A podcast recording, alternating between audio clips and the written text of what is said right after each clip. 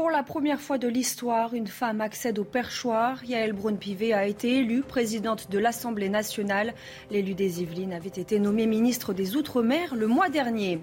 Le gouvernement annonce une augmentation des salaires des fonctionnaires le 1er juillet prochain. Après cinq années de gel, le point d'indice sera revalorisé de 3,5%, l'augmentation la plus importante depuis 37 ans. Interrogé sur l'inflation en France au dernier jour du sommet du G7, Emmanuel Macron a condamné les profiteurs de la guerre. Le président de la République parle des producteurs et spéculateurs qui s'enrichissent depuis le début de l'invasion russe de l'Ukraine. Vous l'entendrez. Et puis l'horreur au Texas, des dizaines de migrants ont été retrouvés morts dans un camion charnier. Le véhicule en question venait du Mexique. Trois personnes ont été interpellées. Une enquête fédérale a été ouverte pour soupçon de trafic d'êtres humains.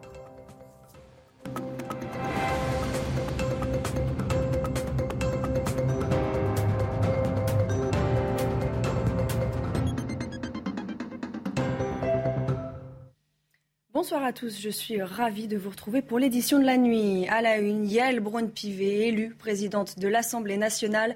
C'est la première fois dans l'histoire de la Ve République qu'une femme accède au perchoir. L'élu des Yvelines avait été nommé ministre des Outre-mer le mois dernier. Retour sur ce moment historique avec Florian Tardif.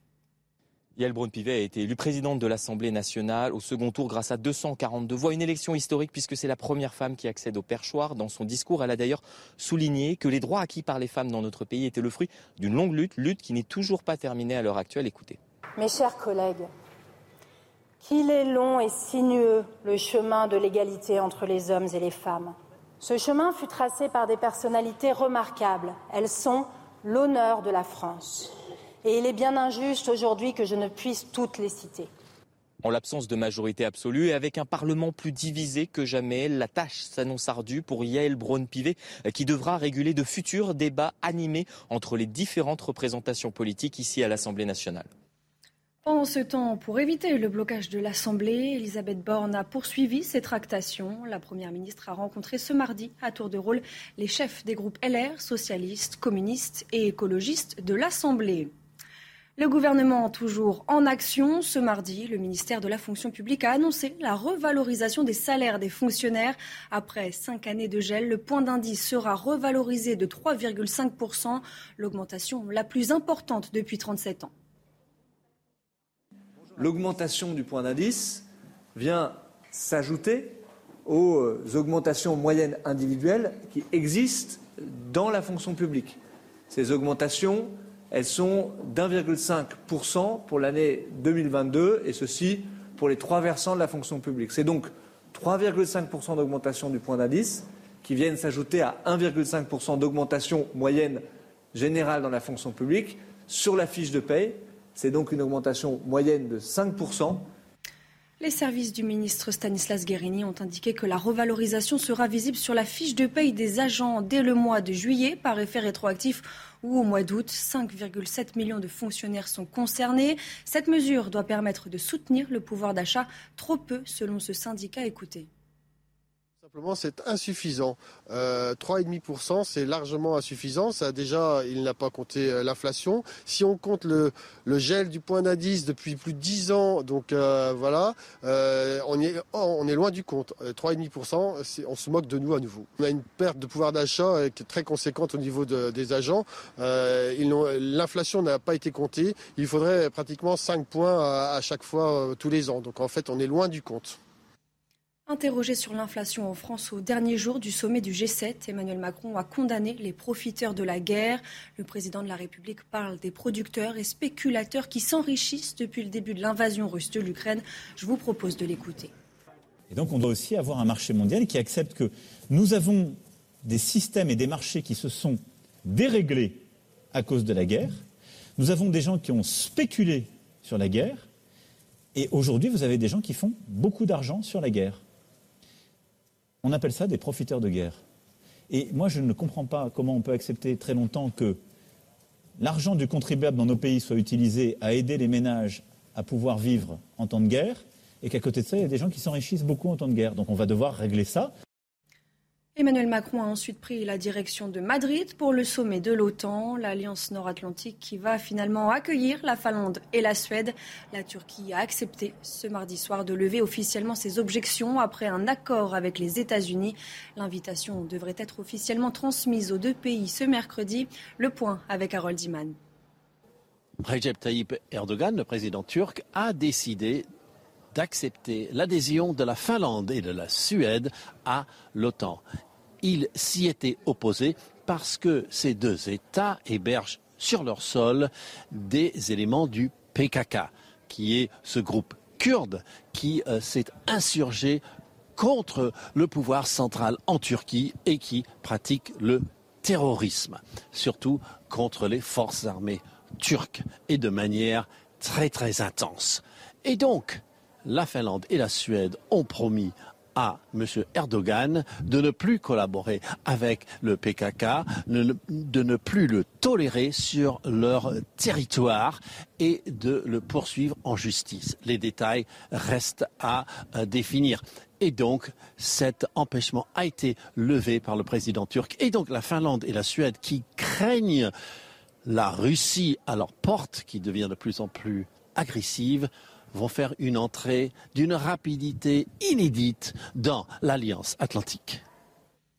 Au lendemain de la frappe d'un centre commercial à Kremenchuk, dans le centre de l'Ukraine, Volodymyr Zelensky a suggéré au Conseil de sécurité de l'ONU d'envoyer une commission d'enquête afin de prouver que le bâtiment a été détruit par un missile russe. De son côté, la Russie dément avoir pris pour cible des civils et assure avoir visé un entrepôt d'armes entraînant des explosions puis un incendie. Valentine Leboeuf. Des débris à perte de vue, c'est ce qu'il reste du plus grand centre commercial de Kremenchuk. Il a été frappé hier par un missile russe. Selon l'Ukraine, la Russie se comporte comme un État terroriste. Ce que nous voyons est absolument clair. Ils ont bombardé des infrastructures civiles avec cet objectif. Une nouvelle fois, encore et encore. C'est une question de crime contre l'humanité.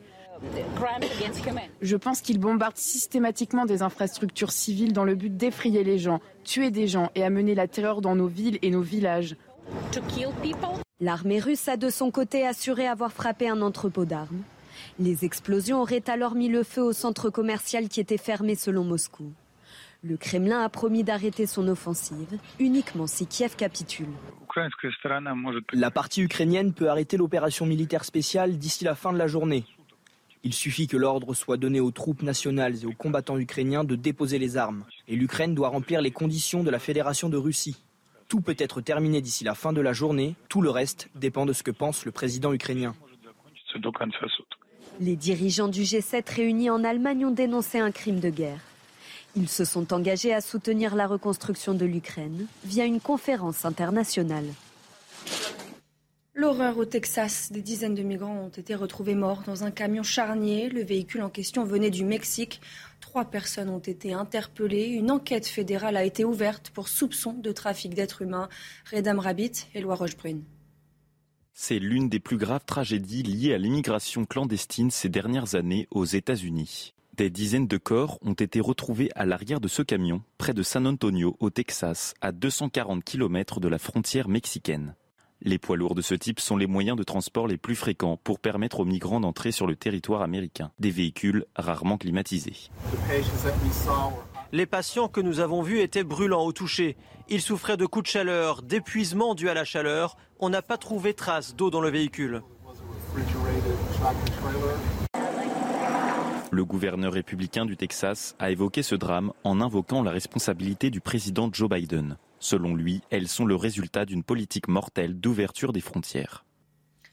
Retour en France, à Paris, où l'insécurité fait fuir les touristes étrangers. C'est le cas sur le Champ de Mars, au pied de la Tour Eiffel. Depuis plusieurs mois, les vols à l'arraché et les jeux d'argent pour arnaquer les passants se multiplient. Reportage de Jeanne Cancard avec les images de Loïc Tondat. C'est l'un des sites touristiques les plus prisés, mais aussi l'un des plus sensibles de la capitale. Sur le Champ de Mars, les vols à l'arraché et les jeux d'argent pour arnaquer les passants sont nombreux. La cible principale de ces délinquants, les touristes étrangers. Mais si parmi eux certains sont inquiets et prudents, nous avons un peu peur car nous entendons plein d'histoires de personnes qui se font voler leurs affaires, donc on essaye vraiment de faire attention. J'ai l'impression que Paris est l'une des villes où les touristes se font le plus dépouiller. Je ne porte pas de montre, je garde mon téléphone sur moi et surtout, je suis vigilant.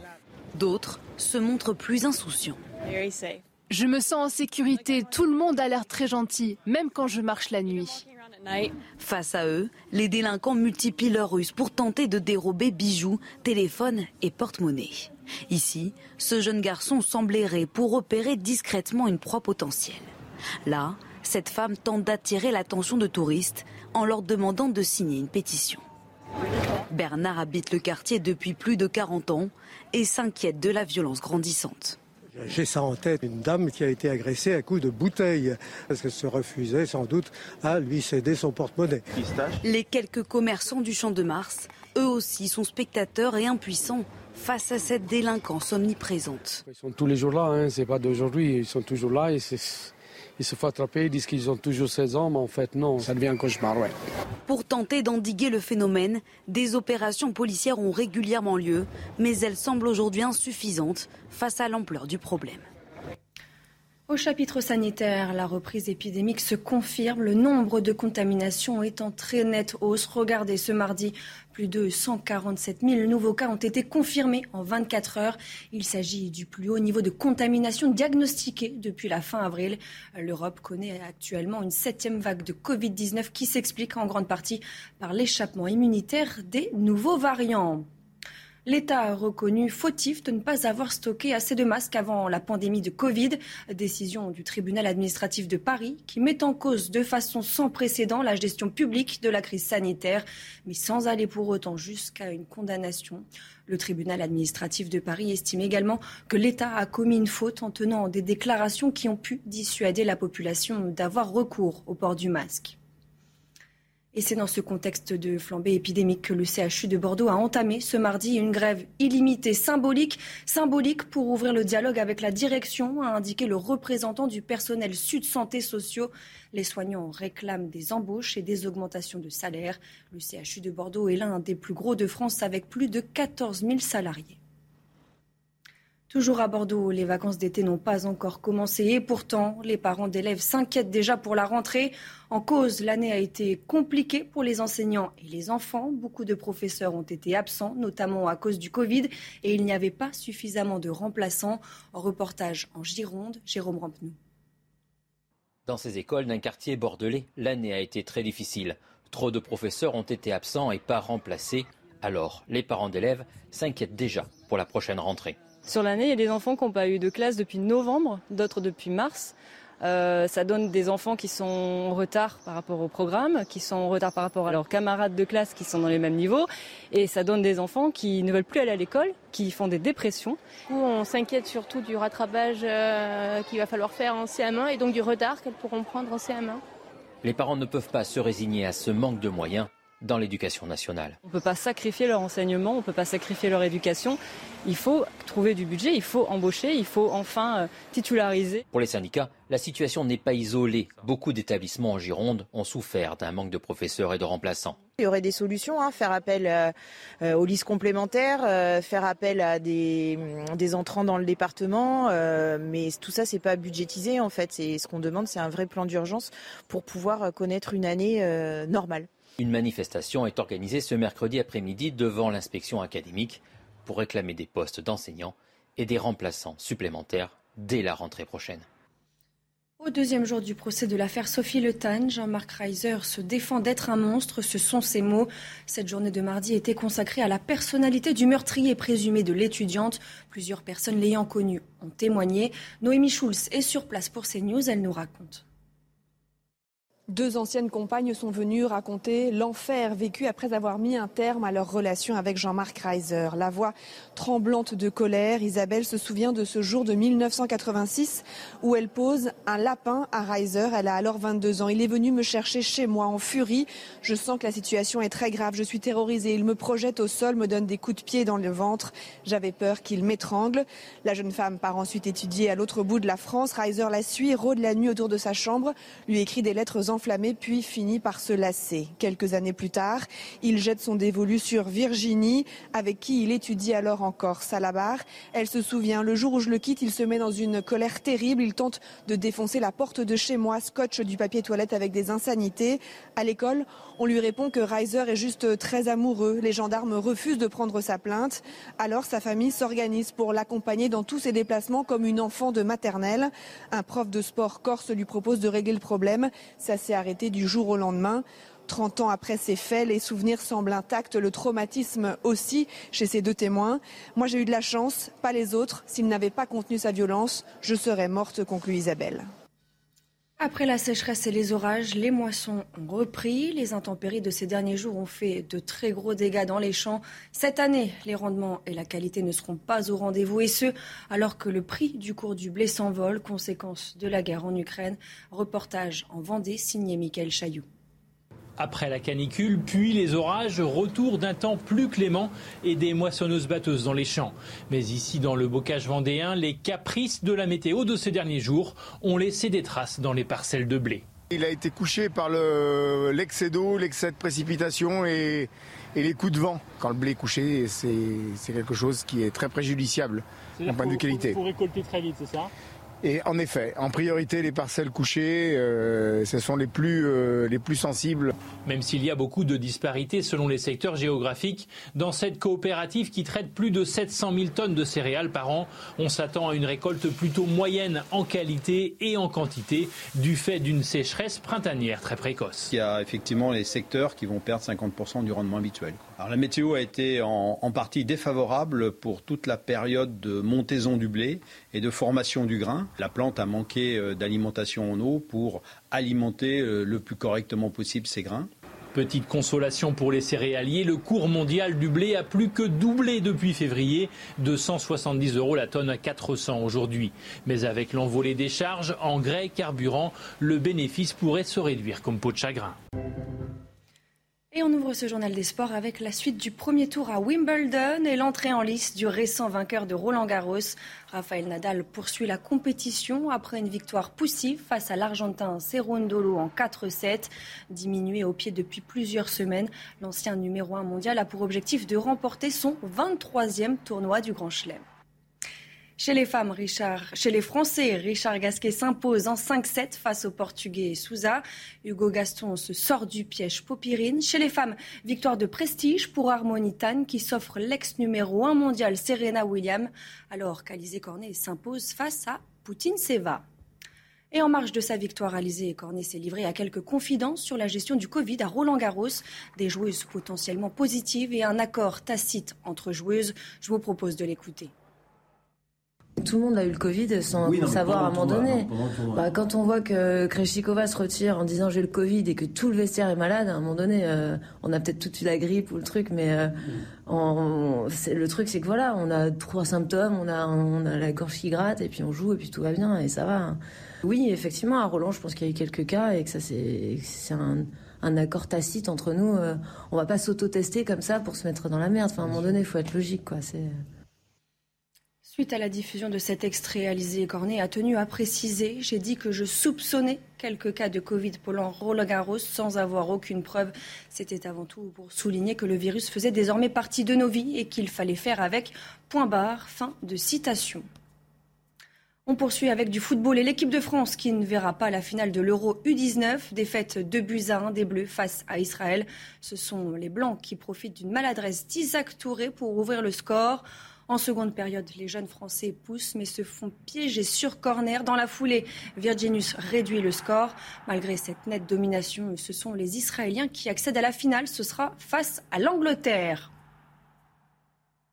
Plus que quelques jours avant le début de l'Euro de football féminin. Et bonne nouvelle du côté des Bleus, Grace Gayoro, capitaine du PSG, est de retour et elle est en forme. On voit ça avec Colin Hansel. On l'avait quitté au sol, blessé au genou à l'entraînement des Bleus la semaine dernière. Au moment de la blessure, j'ai eu euh, très peur, mais à la fois très mal aussi. Forcément, quand je dis je pense à l'euro, c'est que je me suis dit, est-ce que je vais le faire Est-ce que je vais pas le faire Mais aujourd'hui, Grace Gayoro se prépare pour l'Euro, déterminée. Maintenant, euh, je continue à, revenir et en tout cas, l'objectif, c'est de faire ce premier match. Sa douleur avait inquiété ses coéquipières, preuve de l'importance qu'a pris la milieu de terrain du Paris Saint-Germain dans cette équipe de France. Forcément, elles étaient inquiètes aussi. C'est sûr, quand on ne voit pas souvent par terre, on ne voit pas souvent blessé. je croise les doigts et tant mieux. J'ai fait une grosse saison aussi avec beaucoup de matchs. Une saison éprouvante tant sur le terrain qu'en dehors. À bientôt 25 ans et pour sa première année en tant que capitaine en club, Grace Gayoro a dû affronter les affaires extrasportives qui ont ébranlé le vestiaire des Parisiennes.